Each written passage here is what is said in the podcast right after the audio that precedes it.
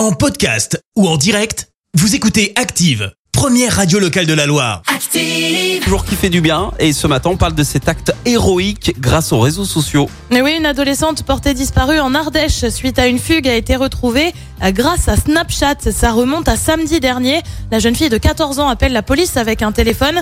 Elle raconte alors qu'elle a été frappée et violée. Elle ajoute être enfermée avec deux ravisseurs, deux hommes à Marseille. La policière qui l'a au téléphone a rapidement le bon réflexe, celui d'utiliser la localisation activée régulièrement euh, par les adolescents via le réseau social, via Snapchat, euh, pour savoir précisément où elle se trouve euh, dans la cité phocéenne. Elle localise alors l'appartement et la jeune fille a été retrouvée. Sa disparition avait été euh, signalée lundi de la semaine dernière. Les deux ravisseurs supposés, deux hommes de 24 et 64 ans, ont eux été interpellés. Merci, vous avez écouté Active Radio, la première radio locale de la Loire. Active.